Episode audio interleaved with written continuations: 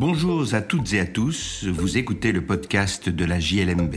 Je suis Patrick Henry, avocat et rédacteur en chef de la revue Jurisprudence de Liège, Mons et Bruxelles, aussi appelée JLMB.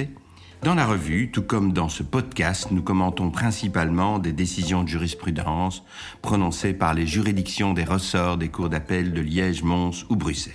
Cette semaine, je vais vous parler d'abus de droit et d'intérêt collectif. Ce sujet est traité par la Cour de cassation dans un arrêt du 22 octobre 2021 que nous publions dans notre numéro 3 de l'année 2022.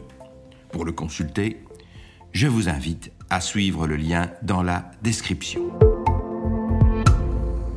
Les faits remontent il y a quelques années et ils sont assez banals. Une personne est propriétaire d'un immeuble qui comprend un jardin et elle est voisine d'une grande propriété qui comprend un grand parc. Un très grand parc euh, qui arbore euh, l'ensemble de la commune.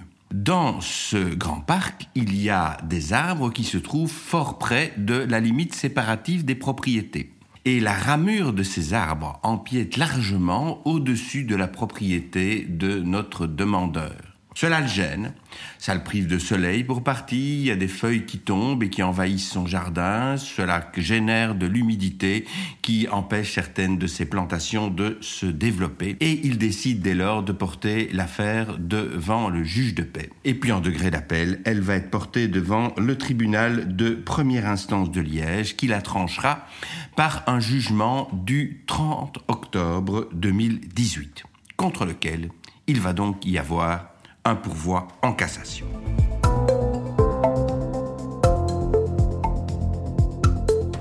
Le tribunal de première instance va tout d'abord considérer que, incontestablement, le propriétaire demandeur est dans son droit lorsqu'il demande l'application des dispositions du Code rural qui prévoit que les arbres doivent être plantés à une certaine distance, 2 mètres, de la ligne séparative des fonds et que le propriétaire voisin a le droit d'exiger l'élagage des branches qui empiètent au-dessus de sa propriété. Il n'y a pas là d'abus de droit en son principe, dit-il, puisque le plaisir des défendeurs, les propriétaires du parc, se réalise au prix de désagréments réels causés chez les demandeurs. Et l'étonnement de ces derniers que l'on puisse considérer comme abusif le fait d'avoir simplement demandé à pouvoir jouir normalement de leurs biens est largement compréhensible.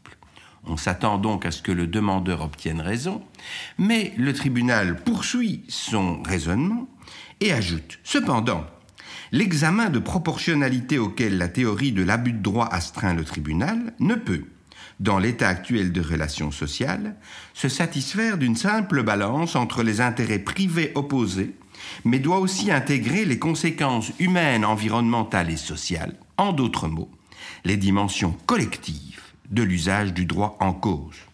Or, le parc dans lequel se situe la propriété des demandeurs constitue, même s'il est privatisé, un vaste espace vert en plein centre de l'agglomération.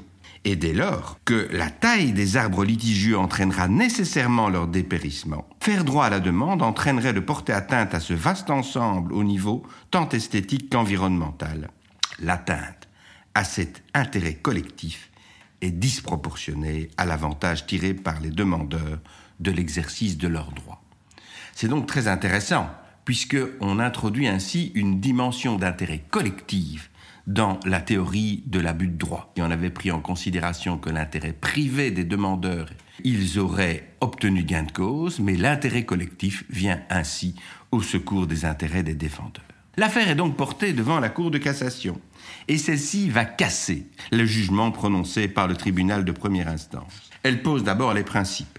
L'abus de droit consiste à exercer un droit d'une manière qui excède manifestement les limites de l'exercice normal de ce droit par une personne prudente et diligente. Tel est le cas, spécialement lorsque le préjudice causé est sans proportion avec l'avantage recherché ou obtenu par le titulaire du droit. Dans l'appréciation des intérêts en présence, le juge doit tenir compte de toutes les circonstances de la cause. Toutes, nous allons voir. La Cour de cassation ajoute, lorsqu'une personne privée invoque un droit à l'encontre d'une autre personne privée, le juge ne peut apprécier la proportionnalité de l'exercice qu'elle fait de ce droit à l'aune d'un intérêt collectif distinct de leurs intérêts respectifs. Pas de prise en considération donc de l'intérêt collectif dans cette balance des intérêts entre deux personnes privées. Pas de prise en considération de l'intérêt environnemental. Cette décision est-elle à rebours des tendances actuelles? Ben, Nous le verrons prochainement. En tout cas, telle est la solution adoptée aujourd'hui par la Cour de cassation.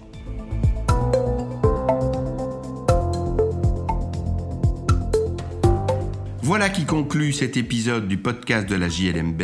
Je remercie Florence Georges et Laurence Cougnartz qui ont préparé ce numéro 3 dans lequel figure cette décision. Ce numéro 3 qui est entièrement consacré à la théorie du droit des obligations. Je vous remercie pour votre écoute et vous invite à vous abonner au podcast sur la plateforme de votre choix afin de ne pas manquer nos prochains épisodes.